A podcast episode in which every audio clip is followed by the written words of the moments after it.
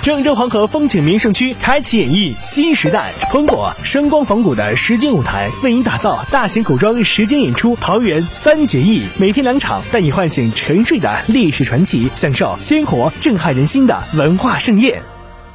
记者从交通运输部了解到，截止八月二号，全国 ETC 用户累计突破一亿。ETC 快速推广为今年全国高速公路实现一网通行、一路畅通创造了条件，也为如期优质完成取消高速公路省界收费站任务奠定了坚实基础。